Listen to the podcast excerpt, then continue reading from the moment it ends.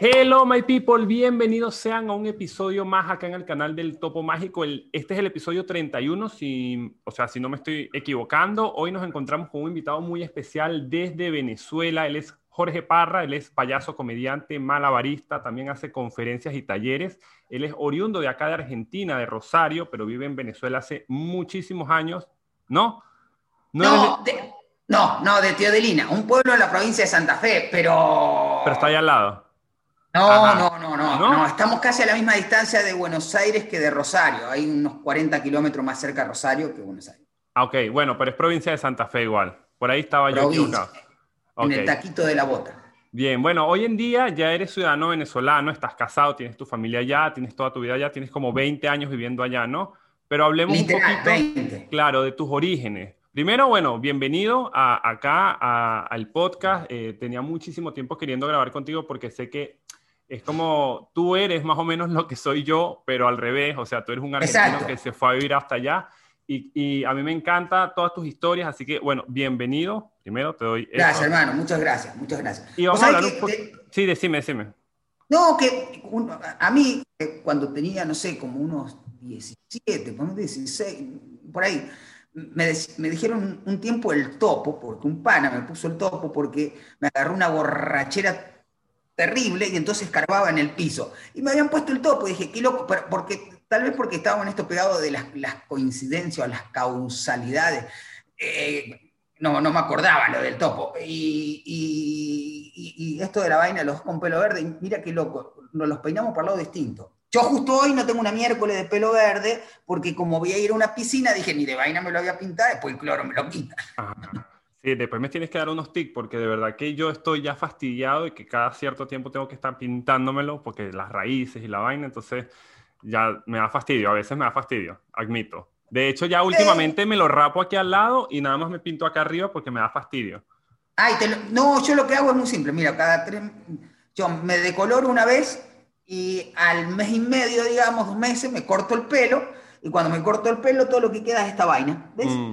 Sí, más o menos algo así hago yo. Listo, y ahí le echo y no, no le paro mucha bola. Reconozco que también tengo un pedo de no pararle mucha bola a la estética, lo cual no está muy bueno, pero bueno, ahí voy. es verdad. Mira, eh, me preguntaste sobre, bueno, yo soy de Teolina, lo que te decía, un pueblo en la provincia de Santa Fe. Era muy pequeño cuando yo era pequeño, ¿ok? Ahora es un pueblo cerca de ser ciudad. Ok no sé cuántos habitantes tiene, pero viste que a los 10.000 se vuelven ciudad en Argentina. Ya tiene el edificio, la biblioteca, todas las cosas que necesitan tener los pueblos para ser ciudad, esas condiciones locas. Pero bueno, nada, eh, y es muy loco porque yo detesto el frío, pero si vos me decís ¿Qué, imagen es la que tengo así de mi infancia? Lo que más recuerdo es, estar muy abrigado en la laguna, tirando piedra en la laguna. Eh, el pueblo tiene una laguna, una casa muy grande. Eh, o, el otoño. Eso de pisar las hojas en el otoño o de pisar el, el, hielo que, se escarcha y se congela en, el pasto que queda congelado y uno va caminando y, y, craquea en invierno, es lo que me recuerdo. Por suerte, seguramente porque tengo, yo adoro el clima de Venezuela, de Caracas en especial, que es donde vivo, adoro este clima, o sea, es la eterna primavera, enamoradísimo. Y reconozco que, el, que reconozco, no sé si es la palabra, porque un argentino me va a reputear después, que yo creo que el argentino es mejor argentino en primavera. Yo creo que en, la primavera, cuando llega la primavera, se pone de pinga. De hecho, eso que puede, más, se pone, no supongo que todavía. Yo quiero aclarar que yo soy de una Argentina de hace 20 años, una Argentina sin internet, una Argentina sin 24, porque yo salía mochileante, una Argentina muy distinta, ¿no? Una Argentina con un dólar de uno a uno, que el menemismo hizo mierda al país, pero tenía el dólar uno a uno, donde uno, un ejemplo, fumaba, yo fumaba chitán, fumaba gulag, fumaba tabaco negro francés, comíamos toda mierda de afuera, pero, pero digo, no tenía trabajo, pelando bola, vendiendo incienso en la calle. Pero, pero digo, entonces, yo he viajado muchas veces, he ido muchas veces a Argentina, pero la, la Argentina que tú vives es totalmente distinta a la mía. Igual que la en 20 años cambia mucho, por suerte el mundo cambia mucho y la tecnología hizo que evolucionara tanto, tanto, tanto, que hay palabras que mis sobrinos no, no entendían. O sea, un ejemplo, si hay algo que se perdió en Argentina fueron los localismos. En mi pueblo se decía, cuando vos querías decir que algo era que era muy bueno, así como una forma de decir, una vez Maradona hizo un golazo, entonces decían, ¡qué hijo de Roquita! ¿Por qué? Porque Roquita era un tipo del pueblo de al lado, de Villa Cañas, era eh, grandote, o sea, desmedido de tamaño, de proporciones así, ¿entendés? O sea, y entonces uno decía, coño, de ese huevo tiene que salir grande, no queda opción. pero eso ya no se usa, y se usa mucho tinelismo. La gente habla más como Tinelli que como se habla en el pueblo. Qué loco, eso es muy loco, ¿no? Tú sabes que me estabas diciendo que la primavera es como que el argentino anda más, más feliz. Yo creo que, o sea, a mi perspectiva, que el verano pone a los argentinos más felices. Y creo que hay varios eh, factores que influyen. El primero es el calor, porque es como que nunca hay calor acá, o por lo menos acá en Buenos Aires, solo en verano, porque primavera también es medio fresca. Y entonces es, la única estación que tienen de, como de calor y se, ponen felices, aparte que es época de diciembre, que eso también es como que es la joda, la celebración, la familia. Eh, y el aguinaldo, que también obviamente es un factor que te hace sentir feliz. Entonces yo siempre veo que la gente se pone muy contenta en, esa época y se va que sea a la costa o no sé, eh, esa es mi visión. Sí, también están las vacaciones, todo ayuda, pero siento que es como, es como un clima, es como eh, el clima desmedido, es como... Eh, es como que ya se fue toda la mierda. En vez la primavera es como el enamoramiento, la flor anda como un boludo robando flores por ahí para llevársela el culito, las chicas ya empiezan a tomar solcito porque le pega y se broncean, las chicas y los chicos, digo, digamos, pero es más común en Y ya en el verano es como, ya estamos de vacaciones, de se va con todo. Sí, no tengo duda que, que, que, el verano, pero hay gente que le molesta el excesivo calor del verano. No es ah, sí, sí. Sí, es verdad. hay gente que dice, coño, con esta humedad, con esta vaina. Es, muy heavy, a mí, lo, lo que me gusta de, los climas es que cuando que el rezonga, porque siempre tener el rompebola que rezonga, dice, no, marico, ahora con este calor de mí, a mí me gusta el invierno. Si el invierno vos te abrigás, a mí me gusta el invierno porque te abrigás y trabajás bien. Llega el invierno y dice, coño, uno no puede trabajar todo abrigado, la mierda, me gusta. Es que hay mucha gente pro invierno, hay mucha gente que ama el, frío, total. bueno, y el, trabajador, el campesino, el campesino es duro trabajar en verano con esa pepa de sol. Eh, y ni hablar de los campesinos norteños, Salta, de por allá, hermano, que el calor... Es más heavy, es verdad. Vamos a hablar un poquito de tus orígenes en el sentido de que, mira, tú hace mucho tiempo estuve leyendo por ahí que tú comenzaste a hacer viajes de mochilero y tu destino principal iba a ser México. Pero por obra del destino, llegaste a Choroní, no tenías ni puta idea nada de Venezuela, y tú ahí te enamoraste. Tú ahí dijiste, coño, esta vaina se parece mucho a lo que yo quiero, como que cuéntanos un poquito de ese, amor a primera vista, tu primer contacto con Venezuela, tu primera impresión y cómo decidiste quedarte ahí. A ver, hay que, antes de la dictadura se conocía poco de Venezuela, seamos claros, ¿ok? Eh, en, Argentina, el argentino conoce mucho por relación por fútbol. De hecho, yo alguna vez trabajé en una novela, uy, no me puedo acordar, una catirita, flaquita, er, era una actriz venezolana, no me puedo acordar el nombre. Eh, era, se llamaba Más allá del horizonte, la novela. El actor argentino era Laporte, Lucrecia Colmenares, creo que era. Bueno, no importa, es que yo hacía un... Lucrecia Colmenares, no, ni idea, no me acuerdo, no me acuerdo. Ok, ya, ya. Bueno, aquí, era una pero se conocían muy pocos venezolanos. De hecho, yo lo único que conocí en el año, no sé, en 96, 97, era un pana que se llamaba Norman, que era un venezolano, no, más, que sigo como 99, porque él ya era de la primer diáspora que se fue. De los primeros que empezaron a irse en el año 99, ¿ok? Y Norman era un duro 98, no sé, bailando salsa y se dedicaba a eso, a dar clase de salsa en esa, en esa Argentina que el dólar estaba todavía uno a uno, que llegaba eh, estaba, marico, dar clase de salsa en ese tiempo era lo que hoy, claro, ahora son todas más jóvenes que yo, pero en ese momento yo tenía, no sé, unos 20 años y yo decía, este hijo de puta sale con las con todas las veteranas. Eran veteranas argentinas veteranas, tipa de 30 años, para mí era una veterana, y iban a locales de salsa, casi todas divorciadas, y estaba Norman ahí para atenderlas y enseñarles. Entonces, era, era como no conocer de Venezuela, era como un, o sea, ojo, Siempre había gente que conocía. Yo lo que conocí, un ejemplo, era Cecilia Todd, pero porque mi relación con el folclore me lo había acercado. Todo el mundo sabía de Ricardo Montaner porque era un palo, ese en la cima del cielo lo escuchábamos, pero por todos lados.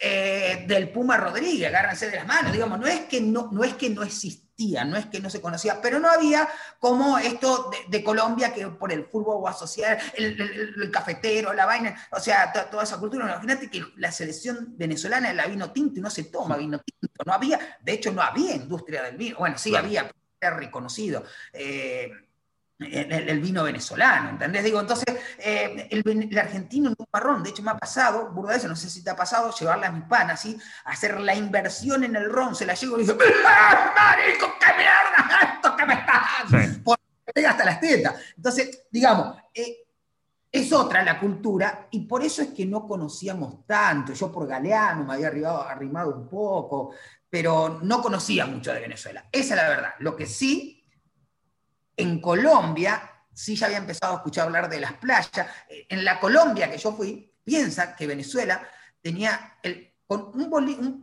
un bolívar eran 3,68 venezolanos en ese momento que yo estaba, en el 2000. Entonces, yo, estando en Santa Marta, en el Tairona, en un momento escuchaba a unos, a unos colombianos hablar raro. Después me di cuenta que eran los maracuchos, que eran re fiesteros, estaban todos de vacaciones ahí, claro, le salía más barato irse de vacaciones a Colombia que a la misma Venezuela, ¿no? Porque en ese momento Venezuela era una fuerza económica. Y, y, nada, digamos, sí, ahí empecé a relacionarme con Venezuela, ahí me enteré de, las playas y yo moría por ir a conocer Choroní. Era de hecho, fíjate que era la playa que voy, o sea, hay muchas playas. Hoy por hoy vos me decís, yo te digo, muchas playas más bonitas que Choroní, pero yo me moría por ir a Choroní y llego a hacer un show en Choroní, dejo todo en la carpa, y cuando vuelvo no había nada, solo la carta.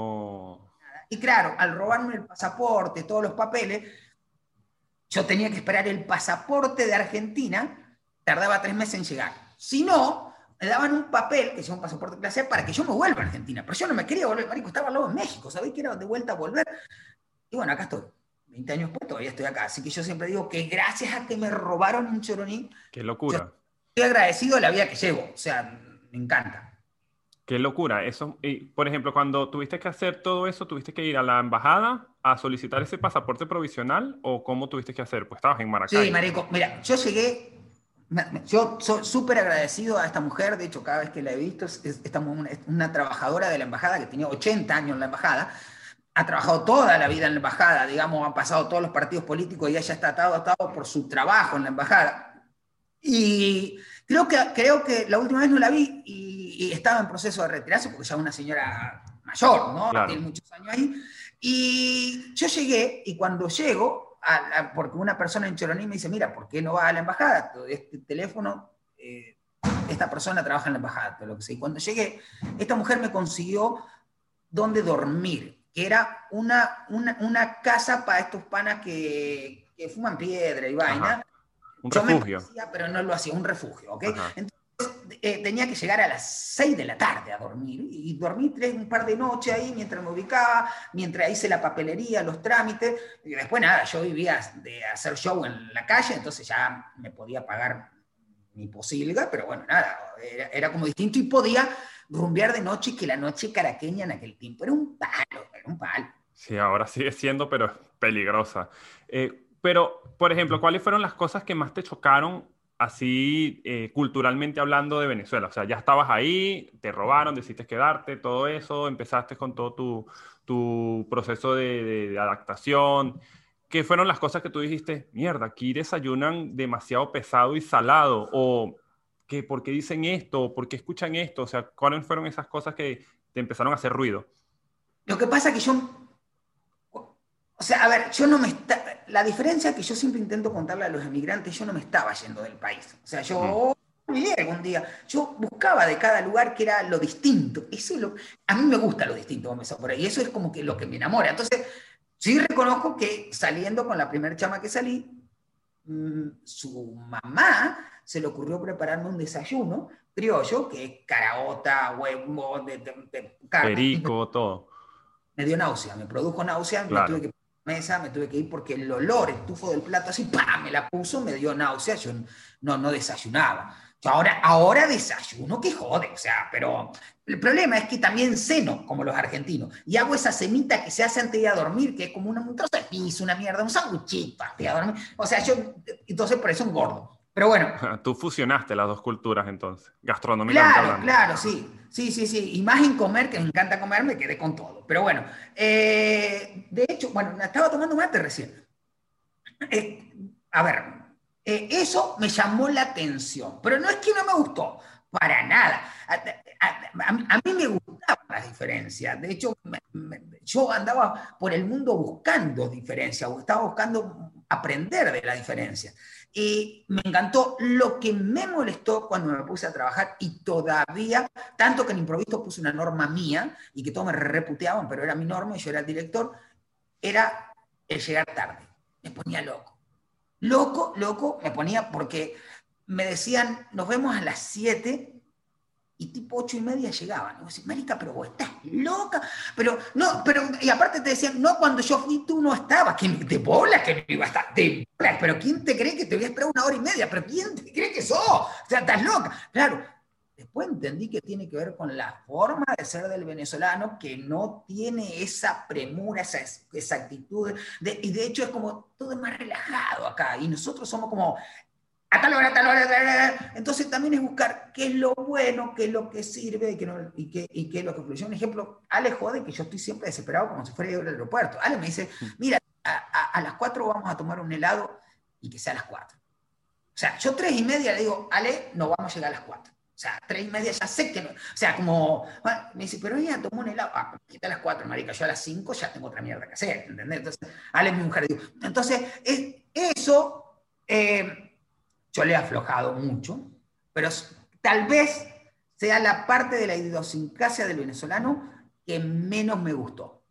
Coincido contigo, coincido contigo y me di cuenta ya estando afuera. Me di cuenta, por ejemplo, estuve la oportunidad de, estar en, Europa y teníamos que tomar unos trenes, me recuerdo, en, Alemania y los trenes decían a tal hora y si no estabas a esa hora, chao, lo perdiste, perdiste la guita. O sea, y ahí fue donde yo dije, ah, ok, sí, somos muy impuntuales. y culturalmente somos muy impuntuales y eso no está bien. No está bien, no, hay excusa para eso. Claro, y la otra, y la otra, que es, las dos tienen que ver con educación, ¿ok? Tienen que ver con, con, con, con formación. Eh, es, muy parecida, es, lo de los semáforos, ¿ok? Que no se les para el semáforo. De hecho, yo me, me paro en el semáforo así pueda cruzarlo, me le paro, nada más que para joder, para que el de atrás me toque bocina. No, su marico, semáforo está en rojo, ¿qué quiere que haga? Salta. joder. Pero, y ojo, reconozco que me he comido semáforo, pero fíjate que tiene que ver también, o sea, educación y cultura, porque ¿quién se para a las 6 de la tarde? O sea, cuando empieza a oscurecer en un semáforo con la cantidad de atracos que hay en Venezuela. yo me, yo me paro, pero por pararme me atracaron, ¿entendés? Me atracaron un par de veces, tanto que hice un acuerdo con mis hijos que después de esa hora decía, hijo, mira, después de tal hora no nos paramos, no se para nadie, pero que no se pare nadie significa un peligro terrible, porque uno más miedo que venga un tipo cuando, o sea, uno va cagado cuando el semáforo está en verde, porque si coño, si viene el otro semáforo en rojo me la va a poner, ¿entendés? Entonces... Pero esa, sí influye el tema de delincuencia, lo sé, pero también es mucho de, de, de, que la sociedad es así. Y ¿sabes cómo me doy cuenta de que la gente no cruza por el rayado de cebra? El cruce peatonal no lo usan la gente cruza la calle por donde se le canta. Y entonces ahí donde tú dices, ah, no, no es por delincuencia, o sea, es por un tema de que ya la gente le chupa un huevo, no, no le importa. Y te das cuenta es cuando vas a otro país donde tú dices, ah, o sea, acá por, por ejemplo en Argentina no es que todo el mundo eh, respeta las señales de tránsito, porque sí he visto un montón de gente que, que no le importa, pero en líneas generales, un 90% de la población sí lo hace, sí lo respeta. Y, y, cuando tú no lo haces, te sientes desubicado, o sea, sientes que no perteneces a ese a este mundo y dices, ah, no, ya va, para, vamos a dejar eso en otro lado y vamos a tratar de...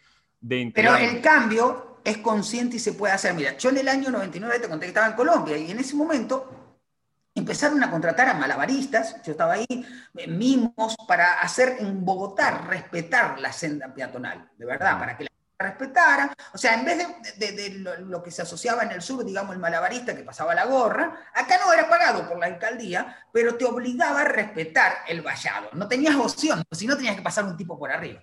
Y se hizo todo, se fue pasando, pasando, pues eh, la forma, y me pasó como cinco años después, que fui, poner 2005, no tengo idea cuándo, que estoy y me bajo, o sea, yo no iba a cruzar la calle, ¿ok? Porque estaba todo el mundo parado, pero lo que hago, porque había mucha gente, es bajar la acera.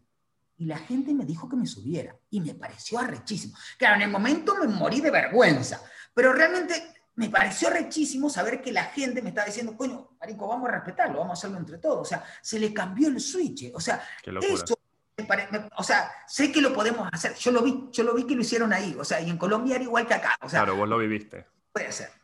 Exacto. Bueno, eh, ¿cuáles son las costumbres que aún mantienes? Vi que, que me dijiste que todavía tomabas mate. ¿cuáles otras todavía permanecen en ti como persona? Que tú dices, no, esto yo jamás lo voy a cambiar porque es que esto forma parte de mí, algo que se hacía argentino y que, y que te gusta inculcarlo y mostrarlo al mundo y que los venezolanos también lo vean. A ver, yo el jamás lo, no lo voy a cambiar, no, no, yo creo que uno cambia todo el tiempo, así que eso no aplica. Lo que hace es distinto. Pero, pero sí me gusta, me gusta contarles, yo, yo me siento venezolano, yo soy venezolano, no solamente me siento, que tenga acento de otro país. Eh, y que no, no es que deje de reconocer a la gente, pero yo soy venezolano, que cuando la, gente me dice que marico, pero tú porque naciste, yo porque decidí ser, o sea, esa es la diferencia y porque quiero y estoy enamorado de este país.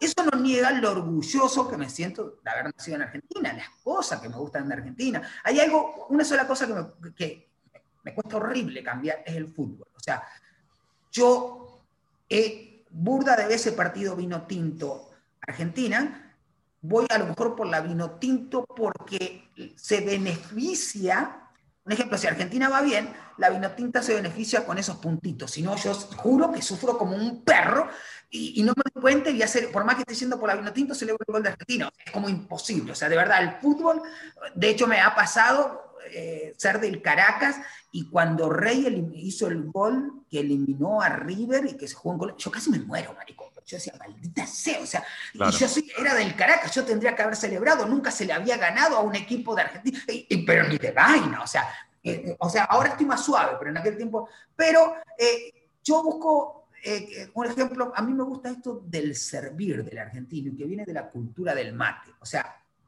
que lo sirvo para ti, para compartir. Y descubrí hace muy poco, pero muy poco de verdad, semanas, eh, una cosa que en mi casa yo tenía, tengo cuatro mates, pero yo cuando, tomo mate amargo. Y eh, yo defiendo que la gente tome mate como quiera, pero no me había dado cuenta que no tenía un mate para invitados. O sea, no tenía un mate para servir con mate dulce. O sea, yo siempre cebo amargo y coño, no quería que me arruinaran el mate. Me di cuenta que tenía cuatro mates, bien pelotudo, puedo tener hmm. uno para invitado, que es lo que tengo ahora. Y sabes que eso fue que una, que una vuelta, esto me pasó hace años, ahora en Venezuela está la moda del café, ¿ok? Y está buenísimo porque el café venezolano es bueno. Entonces, la gente le echa un chin de azúcar, te dice, no, marico, porque el azúcar propio es del café. Yo, no me rompa las pelotas. Hmm. Pasa lo mismo con el argentino con el mate. O sea, pasa lo mismo con cualquier fanático. Y una vuelta, escuché a un, tipo de, de Johnny Walker, vino a dar una conferencia, estaban sacando el, etiqueta verde, ¿no? Lo estaban haciendo. Venezuela en aquel momento era el país de consumo de whisky, no se consumía ni ron. Entonces estaban sacando el etiqueta verde y el tipo dijo, ok, a ver, todos quieren saber cómo se toma este whisky, vamos a comenzar por ahí. Y entonces el tipo dijo, mira, este whisky se toma con soda, se toma con mucho hielo, se toma con poco hielo, se toma con agua, se toma con refresco, le echale Coca-Cola, se toma como tú quieras. Lo que no podrás hacer es no disfrutarlo. Dije, maldita sea, esa es la gran verdad. Claro. Y entonces yo dije, ¿cómo puede ser que no tengo un mate para disfrutar con alguien que no tiene, que, no empezó? digo, coño, el primer mate es difícil tomarlo amargo. Entonces, sí, marico, si vos querés tomar mate, yo te lo cebo dulce. ¿Para qué? Para que tú te enamores del mate y después le vamos sacando. Yo de chiquito tomaba el mate dulce. Yo, yo agarraba el mate y le echaba medio kilo de azúcar. Lo que hacía era tomar agua con azúcar. eso me enamoró del mate. Entonces, es eso, buscarlo, a ver qué es lo que te enamora. Entonces, en vez de decirle que el ron, me decía Marico, ¿sabes con lo caro que sale el ron? Lo va a tomar con Coca-Cola. No, tomalo con Coca-Cola. Tomalo, tomalo con Coca-Cola para que después se lo, te lo voy sacando poquito a poquito y, te encontres con eso. Claro no es opcional. Entonces, eso es las cosas que me gustan, el, servir del argentino, el de preparar la carne a tu gusto. Ajá, eso, sos buen asador. malísimo asador. Ah, no, malísimo, malísimo. En mi casa asaba mi madre, primero mi abuelo, después mi madre, después mi cuñado, yo nunca sé. Sé cómo se hace y a veces me dicen, no, pero me pasa lo mismo, marico, acá en Venezuela, o sea, llego a alguna casa, me pasó incluso con, con Emilio, un tipo que admiro muchísimo, me había comprado un montón de carne para que yo fuera el asado. Y mm. estoy seguro que tú haces mejor que yo. Lo hice y, y quedó, pero, pero realmente me invitan a jugar al fútbol y yo soy de madera, marico. Entonces creen que argentino soy bueno, ¿entendés? Como que te inviten a bailar salsa y sea de madera, no sé, o sea, o sea, que el argentino lo sea y practique, sí, pero yo no. Está bueno. ¿Desde cuándo tú no vienes a Argentina? Coño, ahora llevo seis años sin ir. Seis. O sea, viniste en el 2014, por ahí. Sí, sí, no me acuerdo. Pero yo, eh, la última vez fui como un agosto, así que debo llevar o cinco o seis años, no me acuerdo, sin ir. Y, realmente fue porque al principio fue pedo de papeles, de pasaportes, después me divorcié, eh, después fue con eso, y ahora estaba todo para ir. O sea, teníamos hasta la gira, todo armado. Y nada, fue un coñazo, porque bueno, mi madre no conoce a, ni a Ale ni, a Paulina, y es muy loco, yo tampoco conozco al padre, alguna vez lo vi al papá de Ale, pero no, no conozco, porque están exiliados en España, entonces nada, era, teníamos todo, era el año de ir a conocer. Sí. Y bueno, nada, decidimos justamente, como no pudimos viajar, decidimos porque queríamos ser padres de vuelta para ver si el año que viene podemos viajar y, y, llevarle ya los dos nenes, no uno. Sí, felicidades por eso. Bueno, te felicité por privado. Y, y, bueno, para la gente que no sabe, eh, eh, Jorge está esperando eh, un baby que... ¿Cuántos meses tiene, Ale, ya? Tres, ¿no? Como, sí, sí, para cuatro ya. Sí, ya se le ve la barriguita. No, súper feliz por eso. Vamos a hablar un poquito de, de Improvisto y de Doctor Jazz. Cuéntame cómo surgió todo esto y cuál es tu rol en, en estas dos cosas. A ver, eh, empezamos por Improvisto porque ese fue el orden, si quieres. O sea, yo ya había creado un grupo de teatro eh, junto a que, que se llamaba Aqueque, que el fin era reivindicar reivindicar el nombre del payaso en la sociedad. O sea, mi obsesión, si quieres, es el payaso y el reivindicarlo, demostrar la filosofía que hay atrás del trabajo, de toda esta nueva movida de clown, ¿no? de esto que está basado no en lo que pasa en el escenario, sino en lo que pasa en la vida transformadora de la persona al formarse como clown, ¿ok? Con esa intensidad y todo. Entonces, bueno, nada, la vaina crece con eso y ya habíamos hecho un par de espectáculos de circo, pero lo que quería hacer era un espectáculo, quería formar actores en el entrenamiento del clown.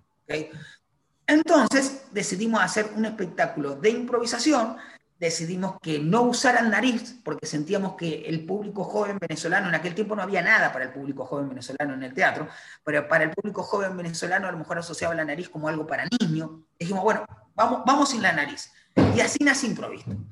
y bueno, el proyecto ya tiene 15 años, ahora está en España, en Chile, en, México y en Venezuela. Eh, entonces, digamos, eh, fue... Y, teníamos como una filosofía detrás. A mí siempre me encanta eso y le pusimos como una, ¿cómo tiene que ser esto? ¿Cómo vamos a pensar? Y de hecho, tienen las bragas porque representan el trabajo, ¿ok? Representan el, viste que visten de braga. Sí, sí. Y, los colores son diferentes porque la idea es que todos aportamos desde la diferencia, ¿no? Todos trabajamos por construir. Tiene algo que es lo que nosotros le llamamos la filosofía, el espíritu, no la filosofía del venezolano, que se basa en esto, que cuando vos le preguntás a otra persona del mundo, le preguntás cómo anda, te dice, en Argentina te debe pasar, te dice, bueno, acá andamos, tirando para no aflojar, la lucha, la lucha. Y vos le preguntás al venezolano cómo anda y te dice de pinga, mi pana, mano en alto. Y de hecho los actores salen de esa forma al escenario, salen a jugar desde esa energía y, es lo que van a dar. Y, y, eso lleva al espíritu del clown, de dar lo mejor de sí para el disfrute de lo. De, de, eso es de lo que va Improvisto, que es un espectáculo de improvisación en clave clown. ¿no? Y Doctor Yaso, yo, yo eh, había ido con las madres de Plaza de Mayo, no sé qué año, pero ponele 96, 97. Había habido una vaguada en el Chaco y yo había ido a ayudar, estaba muy pendiente de una chama y realmente había ido a ayudar, había ido tras ella a, ayudar a, las madres a repartir cosas. Y a la noche, como yo bailaba folclore, eh, la gente del lugar se puso a tocar y a mí se me ocurrió salir a bailar. Y la vaina se generó totalmente distinta, la vaina, porque de verdad compartíamos con ellos, estábamos. Entonces, eh, ese mismo día decidimos que le íbamos a enseñar a bailar a otro, entre la gente de ahí y yo que sabía, y el gordo Augusto, que es un pana que, todavía vive allá, era quien tocaba. Entonces, nosotros, nosotros éramos la fiesta, ¿no? Cuando yo llegué acá, había hecho, había ido a hospitales varias veces. ¿Sí? Pero hacer show, que quede claro, iba a hacer un show, nada más, y, bueno, y terminaba. Y eh, cuando pasó lo de la vaguada del 2005, no la tragedia de Vargas, sino la vaguada, que es muy similar, pero pega mucho más en Caracas, más suave, fue más suave. Eh, yo estaba tomando cerveza con unos amigos y él, uno trabajaba en la alcaldía y lo mandan a, a las 4 de la mañana a buscar colchones y vainas, que era lo que tenía que hacer su trabajo yo tenía una lesión en la espalda, entonces le digo, mira, marico, yo no podía hacer eso, pero si quieres voy a hacer un show como para distraer a los niños mientras trabajan tranquilos. Y nos fuimos, así fue, así nació. Y empezamos a hacer show y entonces ellos nos necesitaban, decían, marico, por favor, necesitamos que hagas otro, que hagas otro. Y estaban en el poliedro, hicimos no sé cuántos shows en el poliedro, íbamos para el otro lado, nos subíamos en una moto íbamos a hacer show. O sea, es que todos los que vivimos de esto tripiamos lo que hacemos. Entonces, no había pago, pero era el mayor disfrute ver que esa gente la estaba pasando bien, ¿no? Las sonrisas. Fuimos, exacto, fuimos después a una convención de circo en, Colombia y conocí a la gente de los payasos de hospital de allá, de Doctora Clown. Y así nació la idea de profesionalizarlo en Venezuela, ¿ok? De, que, de que fuera eh, un proyecto dedicado al payaso de hospital. Ahora, doctor Yazo, yo ya no soy más, hace como tres años, eh, no, menos, dos años, no sé, eh, que dejé de, hacer vida en Doctor Yazo y ahora trabaja Doctor Yazo en la línea de payasos humanitarios, que es muy parecido, pero llevado no solamente al hospital, sino a otros espacios, digamos, también, ¿no? Algo que se hacía, siempre lo hacíamos, eh, pero no era oficial, ahora sí es oficial. Digo, o sea, esa es la diferencia de trabajo de ahora, porque te habrás dado cuenta que en el mundo hay muchos payasos humanitarios, ¿no? O sea, eso. Y bueno, Doctor Yaso tiene burda de sedes, pero no solamente tiene un ejemplo, hay uno en Buenos Aires. Ok, sí, sí, sí. Pero, pero, que es una sede de Doctor Yaso, pero también hay, eh, un ejemplo, los chicos de Ecuador eh, fueron payasos formados dentro de Doctor Yaso. Y luego se fueron a Ecuador y nada, por problemas de papelería y todo eso, fueron doctor allá. De hecho, en algún año, ponerle como el 2010, hizo, se hacían unas convenciones de payaso de hospital allá en, Argentina, y había unos doctor que habían pasado a formar filas a, otros grupos de payasos allá, digamos. Entonces era como la filosofía fue lo que se transmitió. Sí, sí, o sea, de hecho tengo una conocida que ella lo hacía en Venezuela y ella le tocó migrar hasta acá y ahora veo que lo hace acá. Después vi que en Instagram estaba en los hospitales de acá y la verdad que eso es, está cool. O sea, sigue haciendo sus cosas y que le gustan y, sigue ayudando. Y esto, todo esto que me estás diciendo, la verdad es digno de admirar, por eso te felicito, esto es muy bonito, es algo que no todo el mundo lo hace y la verdad que, que, que o sea, de verdad me siento, o sea, feliz de que personas como tú estén haciendo ese tipo de causas allá en Venezuela. Vamos a hablar... Realmente, perdón, perdón, tal vez no lo hagan en hospital. Esto, eh, a ver, yo, intento, es re normal. O sea, la gente a veces dice, no sé, te lo voy a poner algo más grande. La gente dice, no, marico, y, y, un cohete. Sí, marico, lo hizo un ser humano, o sea, tú también lo puedes hacer. Claro. Pero, en este caso es como, mira, no, vaya, no, no hace falta ir al hospital. O sea, es, ir al hospital es como ir a misa. ¿Sí? Pero si tú vas a mí, se vuelve y eres un coño madre, no sirve nada. O sea, ir al hospital está bien, está buenísimo y ve y hazlo. Pero lo puedes hacer todos los días, ¿eh? Lo puedes hacer con tu vecino, darle la cola, eh, darle la cola en Venezuela y llevarlo para abajo. O sea, hizo dedo, coño. O sea, tampoco es que uno sea tan generoso. Pero digo, ayudarlo al otro, compartir con una comida con quien sea, darte cuenta que hay una criatura llorando y parar y decirle qué te pasó, a lo mejor te has perdido, no sé, escucharlo. tener más empatía, ser buen ciudadano. Exacto, y, ni siquiera hace falta que lo hagas con los otros. Hacelo, mm. hijo. De hecho, si hay algo que yo aprendí de ser payaso es que yo no me atendía a mí. O sea, yo daba alegría a los otros y no era capaz de darme alegría a mí.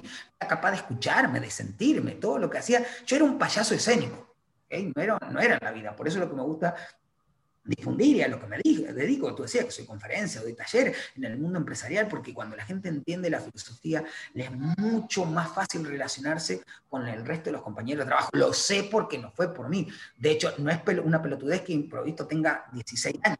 eso tenga 16 años, los grupos teatrales desaparecen en nada. Una obra de teatro que dure 16 años son muy pocas. Allá fue eh, no me acuerdo, una que empezaban todos desnudos, no me puedo acordar. La de Chespirito creo que duró 12 años, me parece. ¿Cuál? La de Chespirito, que era con, con Florinda Mesa. Una sí ah, que recuerdo, duró mucho. Ok, ok. Eh, eh, hay muchas que están basadas en el éxito y hay otros en la filosofía. algo de, de uf, no me acuerdo, La lesión de anatomía. Era una obra que no sé si todavía estará, pero duró años en Argentina. Y te podría decir que más, probable que tenga 30 años, no tengo idea, pero muchos años. Tú ahora estás con el podcast Vamos Pelo a Pelo. Me gustaría que hablaras un poquito de eso, cómo nació y cómo te sientes haciendo este proyecto de podcast que es diferente. Eh, o sea, no, no es radio, sino, y la gente como que todavía no, no termina de entender qué es un podcast. Eh, y también estás con la Escuela del Humor, que es tu show que te vas a presentar, ¿no? Es online. No, no, no, no, no, no, no. La Escuela de Humor no es mi show, es una escuela de humor. De hecho, es la esto es un orgullo brutal porque la Escuela de Humor es la única escuela en Hispanoamérica que tiene una alianza con una universidad como la UCAP, donde vos podés... O sea, nosotros logramos que los humoristas tengan título. Ok, ok. Una universidad. Ojo, hay otros espacios en Colombia, cosas, pero lo dan en una línea. Poner en el clown, en, el, en, el, en la impro, pero la Escuela de Humor eh, tiene tres diplomados, en stand impro y clown. Y bueno, nada, eh, un aval como de la Universidad Católica, lo cual es como súper importante. Claro, obvio. Y, o sea, ¿se puede hacer, ¿tiene que ser presencial o se, tiene que, se puede hacer online? No, por ahora es presencial. O sea, puedes tomar talleres online. De hecho, puedes la cuenta de la Escuela de Humor y tomar talleres. Nosotros con Ale tenemos uno de humor para las redes y todo eso. Hay otro de improvisación, hay, hay como cuatro. Pero, pero digo por la pandemia, pero que se armaron. Pero realmente los diplomados son presenciales, son presenciales, tres meses mínimo, o sea, es un, tiempo. Okay. Digo, perdón, retrocedo, eh, me preguntaste, ah, lo del podcast. El podcast. Yo creo que los tecnicismos de las palabras, no, yo no sé si podcast o eso, y no me importa. Yo creo que los tecnicismos de las palabras deben servir para ubicar y no para separar yo me puedo decir que soy venezolano, argentino, si, si, si, es para decir, o decir el bicho de pelo verde, listo, que te sirva para ubicarlo. Si es para separar, si es, no sirven, a mí yo creo que no sirven nunca de nada. Digo porque técnicamente cuando uno enseña clown, te dicen clown, payaso, y o sea, sí hay diferencia, pero según desde donde lo veas. Si no, clown es payaso, es lo mismo, listo. ¿está? Eh, lo mismo pasa con la improvisación o con el stand-up. Y entonces, nada, con Ale queríamos hacer hace mucho. De hecho, Ale en algún momento arrancó con otro. Y yo quería hacer realmente, yo quería hacerlo más sobre esto de, lo que brindo, que es mis conferencias, iba por ahí. Y había entre un no encuentro cómo hacerlo bien, más que lo escribí 20 veces la idea, y estoy cagado de hacerlo, tal vez. ¿Ok? Y un día con Ale dijimos, oye, vamos a hacerlo juntos. ¿ok? Y no le dábamos la vuelta dijimos, vamos a hacerlo juntos. Y salió eso, que es Vamos Pelo a Pelo, que es, eh, hablamos de nuestra vida en pareja y de cómo es la vida en pareja, que va más allá de tener hijos, sino que es, digo, desde nuestra vida de soltero, y lo llevamos desde el humor, y es algo que todo el mundo lo vive. O sea, todo el mundo vive la vida en pareja o la desea, incluso eh, cuando no lo estás, ¿no? Y por eso es que, coño, eh, todo el mundo lo entiende y se divierte y la pasa bien porque todo el mundo se ve reflejado. O sea, eh, a lo mejor hay algún momento que yo hablo de migración, que hablamos de migración o de culturas diferentes, pero todo el mundo, eh, digamos, a lo, mejor no pega con la palabra migración, pero sí con la vida en pareja, no es lo que deseas, porque los cajitos a lo mejor lo ven y dicen, marico, no me imaginé tal cosa, ¿no? Porque uno siempre a lo mejor cuenta como lo bonito, ¿ok? Y está lo otro que te fortalece también, coño, yo digo, no es que discuto en el podcast, o sí, muchas veces, pero, pero digo, en la vida uno tiene que saber que discute también, que pelea y que, es normal. O sea, que en Instagram no es otra página, pero en la vida sí. Sí, a mí me gusta mucho em, tus episodios, aprendo un montón. Yo tengo apenas cuatro años casado eh, y viviendo en pareja, o sea, con ella misma como seis años, o sea, dos años más. Y la verdad que sí, es verdad, o sea, ninguna relación es perfecta eh, y tampoco puedes pretender que sea perfecta, porque la perfección quizás no exista. Y, y, sí, las relaciones siempre son altibajos y uno tiene que aprender a, bueno, a identificar algunas cosas que quizás hay que mejorar, que hay que cambiar en pareja, con una buena comunicación y siempre me gusta ver tus episodios porque es lo que muestra y siempre con un buen sentido del humor, eh, que es lo que transmites, es lo que logras comunicar. Bueno, tú eres un artista, tú sabes cómo hacer eso, pero esa es la magia del podcast y la verdad que te felicito porque está muy bueno. Gracias, realmente hacemos lo que sentimos, ¿no? Yo creo que es lo que han generado estos medios de comunicación alternativos, que es lo que te digo que hace 20 años existía. Hace 20 mm. años mostraba algo, se mostraba, se mostraba la afuera, se mostraba la fachada, esto que dice el argentino, el fachero, la facha, ¿no? Se mostraba la parte de afuera, no importaba la parte, la parte de adentro, no importaba cómo fuera. Y lo que buscamos ahora y lo que nos da esta realidad de decir todos podemos tener un canal, lo mirarán 10, 20, 30, 1000, 5000, 20000, no sé, pero uno puede decir su verdad. Y yo en esto insisto que te felicito y agradezco a todos los que lo hacen. Es, importante saber que si hay un espacio debemos decir nuestra verdad, porque estamos comunicando esa verdad por la cual peleamos, que, no digo que sea mayoritaria, pero saber que hay otra verdad, saber que hay otra forma de ver el mundo. Otras realidades, claro. De relacionarte con tus hijos, otra forma de ser inmigrante, otra forma de andar por la vida con el pelo del color que sea o con el culo del color que sea. O sea, eh, o sea según donde estás parado, es como ves el mundo. Según, según, indudablemente. O sea, según, eh, el otro día hablaba con mi hija que tiene 13 años, que yo decía, Nico, no puedo creer, esto yo no... Yo voy a aclarar esto. Cuando yo, tenía 17 años, la Organización Mundial de la Salud decidió que ser gay no era una enfermedad mental. O sea, yo tenía 17 años, o sea, de mi generación no sé cuánta gente anda con el culo reprimido porque era ser, eh, tenía un problema mental. O sea, indudablemente, ¿no? Entonces, el mundo ha evolucionado también porque evoluciona hacia el amor, así, coño, que puedas vivir el amor como tú quieras, ¿ok? y como tú lo decidas. Pero hablando con mi hijita de 13 años, lo otro día, marico, que, como, ¿cómo estas criaturitas piensan así?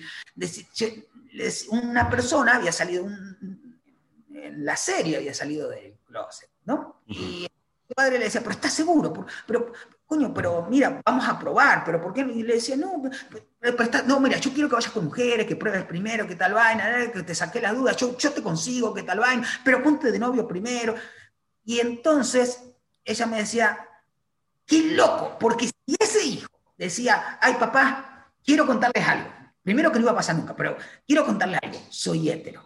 El padre no le iba a decir, ¿estás seguro, hijo? ¿Por qué no se hace meter en el culo? A lo mejor le gusta, se entretiene, puede alguien que se lo bombe. O sea, eso no se hace. Y yo no lo había visto nunca, me da este frío. Me lo enseñó una nena de 13 años. O sea, como hay otra forma de ver el mundo y entonces es ni mejor ni peor, pero hay muchas formas. Y ellos, esos carajitos, antes no tenían espacio.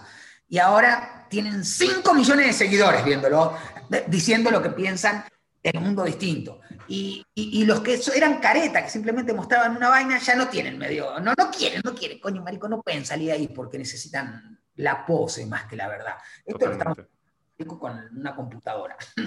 Eso, una computadora los tiempos han cambiado mucho y yo creo que cada vez que, avanzamos nos quitamos los prejuicios, esos estereotipos, que era lo que inicialmente estábamos hablando, de que no todos los argentinos quizás son buenos haciendo un asado o quizás no todos los caribeños bailan bien salsa, porque no lo es. Y así como esos estereotipos hay un montón de muchas cosas.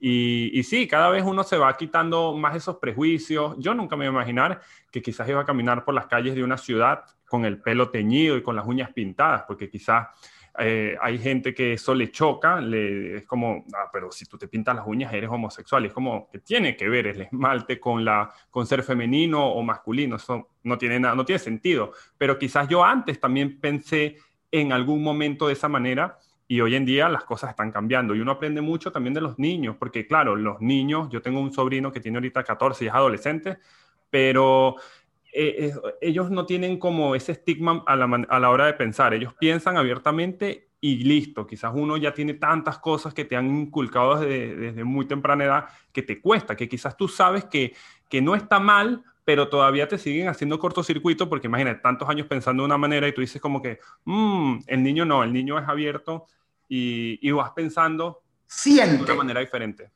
Es, no finge. De hecho, le gusta la galletita. Mi hija le gusta la galletita que le gusta, la María le gusta. Coño, yo le digo, uno sabe que la otra fue cara, ¿entendés? Entonces, como la otra fue cara, le dice, no, esta aquí. Y dice, no, pero a mí me gusta esta. Y vos decís, de bola, marico, no rompa las pelotas, le gusta esa. O sea, le gusta, no, no, es cara, le gusta. Es, es lo que de verdad disfruta. Claro, es la, honestidad al 100%. El niño siempre va a ser honesto totalmente. Por eso siempre hay que tener mucho cuidado con eso. Hay que siempre escucharlo. Porque el niño siempre te va a decir las cosas que siente, sin ningún tipo de, Incluso de miedo. cuando no te lo dicen en palabras. Ah, mis dos hijos se fueron a vivir a Costa Rica, ¿no? Y ellos no me contaban que si estaban yendo. O sea, la más. Cami lo sabía, se estaba organizando con la mamá y tardaron un tiempo en decírmelo, obvio, porque tenían como un plan y yo después me di cuenta que Camila me hacía escuchar canciones que decían eso. Un ejemplo, la de Iatra que... Ah, sí. Temperé en diciembre, no sé qué tal vaina. Hay otra que, que de, de, Disney que dice de, que, que, aprendió con las estrofas de lo de Disney, ¿no? De, que de ellos aprendí y tal vaina. Y, habla de eso, de, que se va y de que siempre va a estar papá presente. Yo sigo hablando de eso, yo me di cuenta después, pero mucho después. O sea, claro, se el rompecabezas después. Claro, y realmente no estaba escuchando las canciones, pero entender que la sinceridad de los niños va más allá. De hecho, vos te, vos te pones a jugar con tu hijito a la escuela y vos ves cómo es la maestra en la escuela. Porque nada juega eso. Entonces, eso es ver que la verdad, porque si no, el huevón es uno que, que, que no sabe observar. Simplemente mira, sí, porque está apurado, coño, tengo que mirar la televisión, tengo que hacer la vaina, estoy en Instagram. A mí, a mí me pasa, a mí me pasa, que yo profeso lo contrario y me, pasa, pelotudeando en el celular en vez de vivir eh, un abrazo. Sí, es difícil hoy en día con tema de redes sociales uno eh, salirse un poquito del teléfono y compartir esa experiencia de, de, la cercanía. Quizás uno va a un restaurante y todo el mundo está metido en un celular y nadie habla y es como, vamos a dejar un poquito al lado el celular, vamos a compartir entre nosotros. Eso se ha perdido un poco, pero, o sea, siento yo que no es tarde todavía como para corregirlo, para modificar. No, creo que es la evolución, mm. es la evolución. Es, lo que vos decías, mira, cuando yo, imagínate, cuando tenía 17 años, era ser enfermo mental tener sexo. Cuando yo tenía, era un chamito, la gente con tatuaje era malandro. Era o sea, presidiario. Puente, era exacto. Yo me acuerdo la primera vez que vi una mujer porque aparte, imagínate, estamos hablando de hombre en aquel tiempo de cultura totalmente machista. Imagínate, yo la primera vez que vi una mujer con un tatuaje dando teta, tatuaje en el brazo, estaba dándole teta a una criatura, fue así como, fue un shock. Y era no entendías nada, claro. Tendría ocho años, y yo decía, ¿cómo va a ser mamá? ¿Cómo va? Qué locura. O sea, como si un tatuaje condicionara que fuera buena o mala mamá. ¿Entendés? O sea, demasiado prejuicio. Yo reconozco que me ha costado horrible desaprender en la vida. O sea, sí, sí, sí. me he tenido que dedicar más a desaprender que aprender en esta vida. Sí, es lo que te estaba diciendo. Hay veces que sabemos que es algo que no está mal, pero todavía te sigue haciendo cortocircuito algunas cosas. Yo recuerdo la primera vez que yo me puse zarcillos, tendría yo como 15, 16 años estaba yo en el liceo y de vago me los puse porque, bueno, quería ser facherito, qué sé yo. Y yo era muy mujeriego en ese momento, o sea, siempre tenía muchas novias y eso. Y cuando mi tía se enteró, mi tía era mi representante, que yo tenía zarcillo, se puso a llorar y me dijo que, o sea, que que, había hecho ella mal, que por qué ahora yo era homosexual. Y es como, no, no, soy homosexual, o sea, no tiene nada que ver. Y, recuerdo que después, es que fíjate los prejuicios, después eh, yo bailaba breakdance ya tenía como, sí, como 15, 16 años. Tenía un club donde bailaba breakdance, que era arte callejero de hip hop y eso. Y eso en ese momento era como, era malandro, porque escuchaba hip hop, ah. música de malandro. Y entonces ahí vino otra vez el problema de que ahora estás consumiendo drogas, eres, eres un delincuente. Y es como que no, es un baile, o sea, solo me expreso bailando. Pero es como, eh, ya las cosas han cambiado. Hoy en día ya es diferente. Mi sobrino, el que yo te digo, este, él es rapero y él canta, improvisa y está bien visto en su familia, o sea, no pasa nada. En, mi época yo era un delincuente drogadicto y es como, qué locura, o sea, pero igual eh, hay que siempre tener cuidado y acompañarlo. Yo no tengo hijos por ahora, pero yo siempre pienso que, siempre, o sea, no es nada más estar ahí presente, sino acompañarlos en todo momento y, no tratar de limitarle la información, porque hoy en día he visto padres que, que, ay, no, que no se metan en Internet. No, o sea, no puedes limitarle el Internet. El Internet hay en todos lados, hasta las heladeras tienen Internet, o sea, no puedes decirle que no vea eso. Simplemente acompañarlos y guiarlos y ver en qué andan para poder orientarlos bien. Pero... De, hecho, para el contrario, tienes que consumirlo tú. O sea, también. está viendo mi hijo para yo, de hecho, a mí por momentos por el momento no, siempre. Yo me siento a ver comiquita con mi nena. Para tener charlas. O sea, de hecho en este momento Ale está viendo comiquita con Paulina. ¿Y por qué? Porque tienen charla del tema. Después salen y juegan a lo mismo que estaba jugando, no sé, Dora. No sé ni qué están viendo. Pero, o sea, eh, es eso, es entender que es para abrir el campo, para tener una porque quieres, pero porque quieres desde el cariño, no porque quieres desde el tener, de poseer, sino ese cariño es lo que hace que, que veas distinta la relación con tu hijo y que la paternidad sea de una forma humanamente distinta. Exactamente. Bueno, Jorge, realmente ha sido un placer y un honor hablar contigo. Eres una persona súper interesante. Eh, sabía que iba a ser así porque te sigo en todos lados y la verdad que tu mensaje que transmites en las redes, en tu podcast, en todos lados, es muy positivo y sabía que iba a ser una conversación copada. Este, lo único que te iba a pedir es que le dieras un mensaje a todas esas personas, eh, venezolanos, argentinos, lo que sea, inmigrantes del mundo, un mensaje eh, que tú quieras darle, lo que sea, Mira, yo suelo repetir una frase que mi mamá siempre me decía, que es, si te hace feliz, hacelo. Yo no la escuchaba, la escuché mucho tiempo, porque ella me decía, bueno, si te hace feliz, hacelo. Hasta que un día dije, tanto que mis camisas suelen tener bordado eso, si te hace feliz, hacelo. Pero si eres inmigrante, yo te doy un consejo que me toca darle a mis hijos, que no, es lo que más deseo, ¿no? Porque yo quisiera tenerlo a los míos. Pero es, hermano, enamórese del lugar que está en el mundo y agradezca. El hecho de ser agradecido hace que se enamore y que lo vea cada día más bonito y que si algún día se va, porque yo no sé cuándo me voy a ir de acá, yo vine por 15 días, ¿entendés? Yo no sé cuándo me voy a ir de Venezuela, pero sé que el tiempo que estuve acá lo viví a pleno, porque no estar enamorado del lugar que vives, estar con tu cabeza pensando en otro, es como estar en pareja pensando en tu ex.